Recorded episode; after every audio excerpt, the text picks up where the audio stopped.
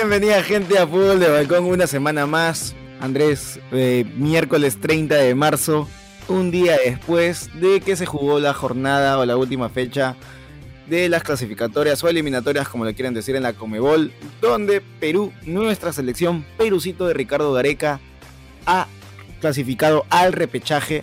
Se juega una final más justamente contra el ganador de Emiratos Árabes o Australia. Así que vamos a ampliarlo más. Pero ¿cómo te ha tratado estos días? Ha habido muchas novedades en cuanto también a eliminatorias en Europa y también en África. ¿Cómo estás Andrés? ¿Qué tal?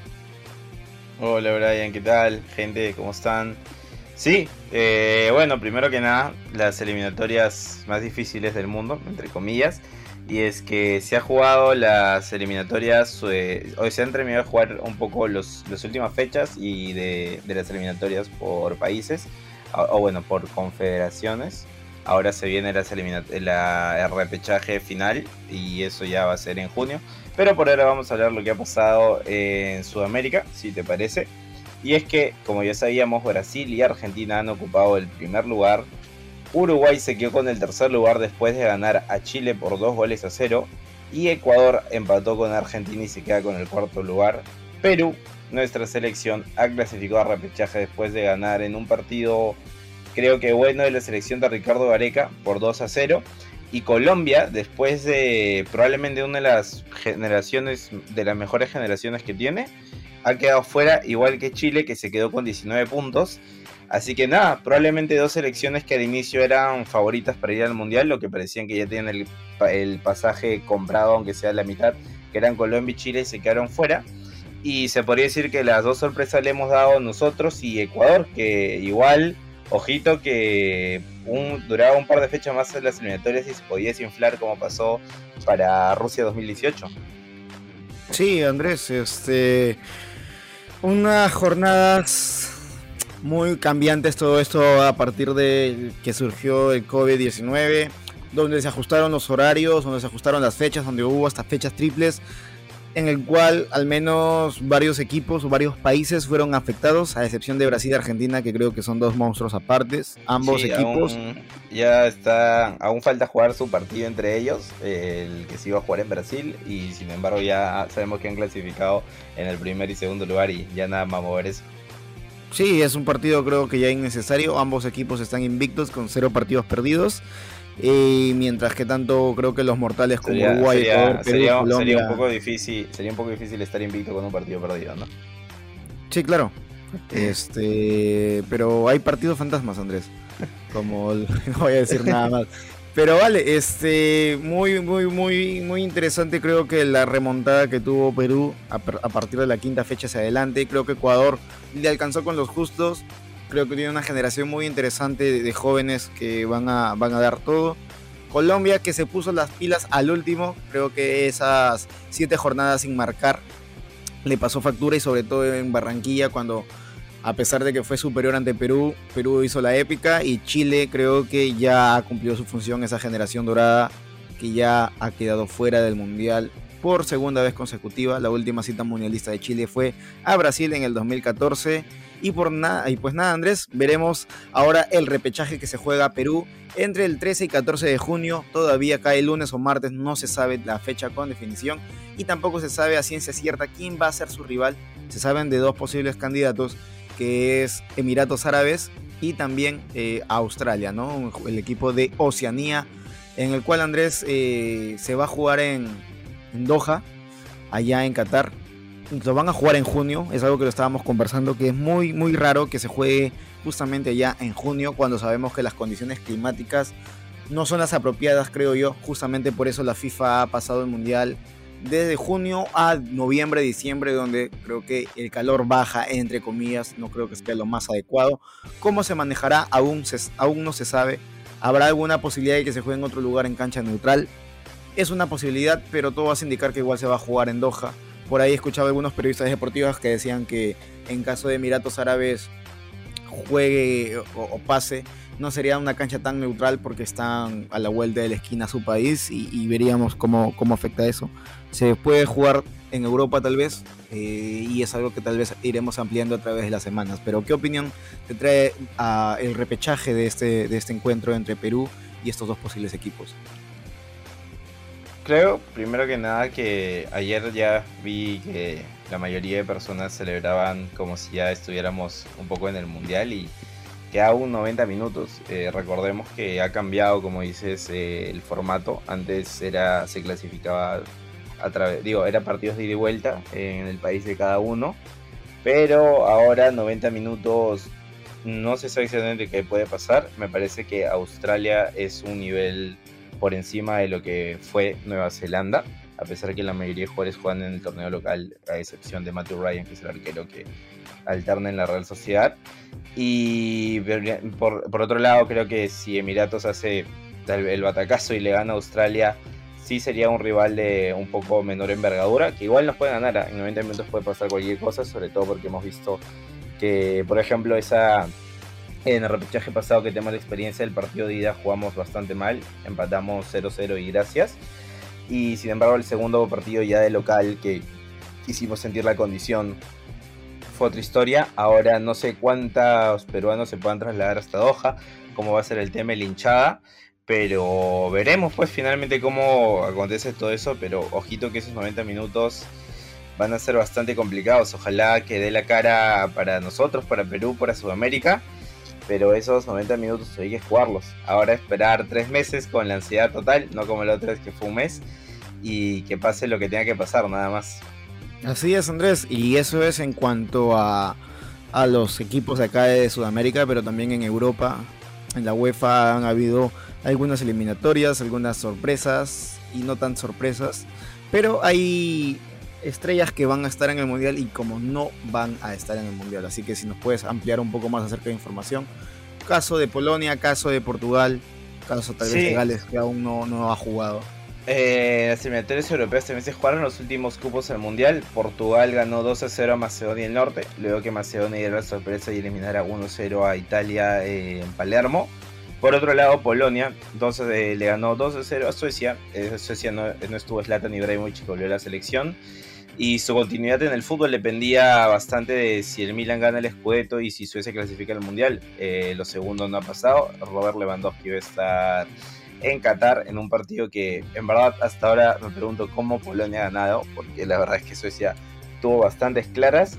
Y Gales, que todavía falta saber si jugar contra Escocia o Ucrania, que parece que va a ser en junio, en el próximo parón de selecciones, debido a la terrible situación que está pasando en el país este, europeo. Eh, recordemos la guerra, la invasión, mejor dicho, de Rusia a Ucrania. Así que bueno, falta por definir entre Rusia y Ucrania quién va a jugar ese último cupo por el Mundial frente a la Gales de Gareth Bale, que va a querer hacer todo lo posible para llevar a su selección al Mundial. Así es. Bueno, por ejemplo, no van a haber estrellas en ese mundial. En Italia no va a estar Chiesa, no va a estar Donnarumma. En ese mundial tampoco va a estar James Rodríguez, no va a estar la joven promesa Luis Díaz, tampoco va a estar Arturo Vidal por parte de Chile. No va a estar Haaland, no va a estar Zlatan Ibrahimovic. Creo que hay un montón de estrellas que no van a estar en esta cita mundialista. Y por ahí en algún momento se voció que no tampoco no nos olvidemos de Mo Salah.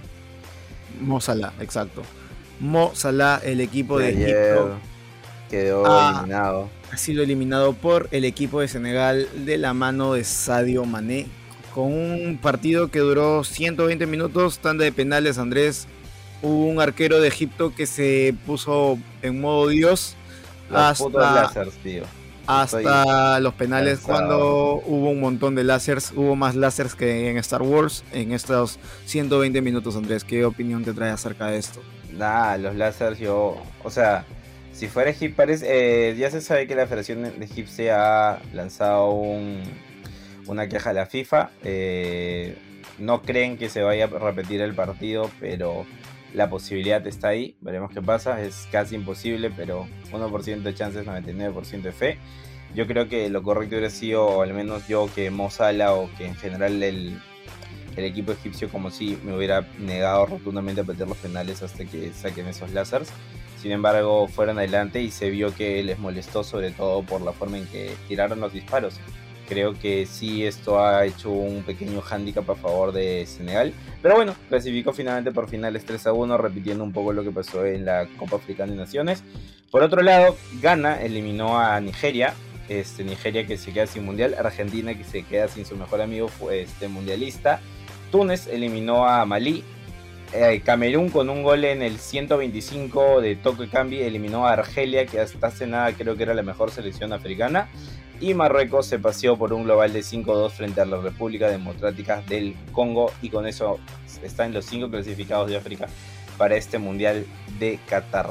Ojito, mucho ojito con, con, los equipos africanos, Andrés. Creo que es unas eliminatorias o una federación muy interesante. Creo que le hemos disfrutado tú y yo cuando fue la Copa Africana de Naciones cosas, tienen cositas que pasan en Perú, pero bueno, eh, ¿cuándo es el sorteo, Andrés? Es este viernes eh, primero de abril. sorteo ahí, en Doha. En Doha, exactamente. especiales. Y eh, tendremos programa especial justamente de cómo va a quedar los, los, grupos. Y si te parece, Andrés, me mencionas los bombos. ¿Cómo han quedado los bombos para este sorteo del viernes? Sí, si te parece, mencionamos uno cada uno. Bombo 1, Qatar como evidente anfitriona. Brasil, que va a estar como número uno en ranking. Bélgica, que era la ex número uno en ranking. Francia, Argentina, Inglaterra, España y la Portugal de Cristiano Ronaldo van a ser las cabezas de serie en este mundial que se va a jugar de noviembre a diciembre en Qatar y que veremos al Perú levantar la copa. Así es, Andrés. Pero primero Perú tiene que jugar sus 90 minutos contra eh, los eh, equipos que hemos mencionado. En el bombo 2, ¿quiénes se encuentra? Está Dinamarca. Un saludo para todos mis amigos daneses, en especial a Paulsen. Un saludo para nuestros padres. Un saludo, papá.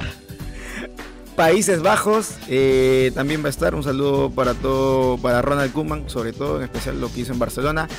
Sorpresivamente en el bombo 2 también está Alemania, está Suiza, está Croacia, está Uruguay está México y Estados Unidos, estos dos últimos, si es que se clasifican directamente. Y yo creo que sí, así va a pasar Andrés. Así que bueno, ese es el Bombo 2, países también muy, muy fuertes. Sí, en el Bombo 3 ya empieza un poco la medianía, por decirlo así, sin falta de respeto a ningún país, pero están Senegal, Irán, Japón, que ha clasificado ganándole precisamente a Australia un partido clave en la semana pasada, Marruecos, Serbia, Polonia, Corea del Sur y Canadá o Túnez. Canadá o Túnez, que Canadá, Túnez, Canadá y Túnez. Sí, Canadá y Túnez. Este, Canadá clasificó Canadá, después de 36 años, Canadá vuelve a un mundial. Sabemos. Canadá, claro, Canadá o Túnez va a estar en el bombo 3 bombo 4 dependiendo de cómo acabe el ranking. Así es. Y en el bombo 4, Andrés, aún no se sabe quién va a estar entre eh, la repesca entre Asia o Comebol, donde mencionamos que está Perú, o Emiratos Árabes o eh, Australia. También va a estar entre Oceanía y CONCACAF. Este, la repesca, luego la repesca de Europa. Que, va a ser Gales, Gales o Suecia o Ucrania, perdón, Gales o Escocia o Ucrania. Exacto. Luego está Arabia Saudí confirmado, está Ecuador, está Ghana, está Camerún y bueno, Canadá o Túnez, que bien lo mencionamos, está en el bombo 3 o en el bombo 4, dependiendo de cómo acabe todo esto, Andrés. Así que este viernes vamos a tener ya los, eh, la fase de grupos y ahí vamos a poder ya analizar, ampliar de cómo será esta cita mundialista, Andrés, que es en noviembre. Todavía faltan unos 7 meses por lo menos para poder disfrutarlo al máximo la mayor cita del fútbol. Sí, así que nada muchachos, felicitaciones a todos los equipos que han clasificado, excepto a Chile, porque no lo ha hecho, otros dos años sin mundial. Arturo Vidal va a llegar bastante tarde a su casa para despertar a sus hijos. Van 8 años serán mínimo 12. Y por otro lado, felicitaciones, ya va a empezar la fiesta de fútbol, ojalá fuera en junio, pero bueno, ya la FIFA y sus cosas han hecho que sea en noviembre por las condiciones en Qatar. Así que nada muchachos, que pase lo que tenga que pasar en la repesca de Perú que clasifique quien más se lo merezca y sobre todo que se disfrute la fiesta de fútbol porque creo que nosotros los futboleros no vivimos año a año, vivimos de cuatro años en cuatro años y nuestras etapas de vida se dividen en lo que pasa entre mundial y mundial pero muy pronto ya Infantino va a hacerlo de dos en dos, Andrés. No te preocupes. No, no, ya, ya se cayó eso. Ya lo sacaron del. De, la, de la agenda, Así que bueno, algo. Ni siquiera es algo bueno, porque es algo que nunca se tiene que haber planteado, pero al menos todavía, por lo menos por unos años. Por el bien del fútbol, por el bien del fútbol. No, no vamos a vivir cosas así. Así es, gente, no se olviden de poder darle like, poder compartir, suscribirse y sobre todo darnos mucho apoyo semana tras semana. Nos vemos este viernes. Andrés, chau, chau. Chau.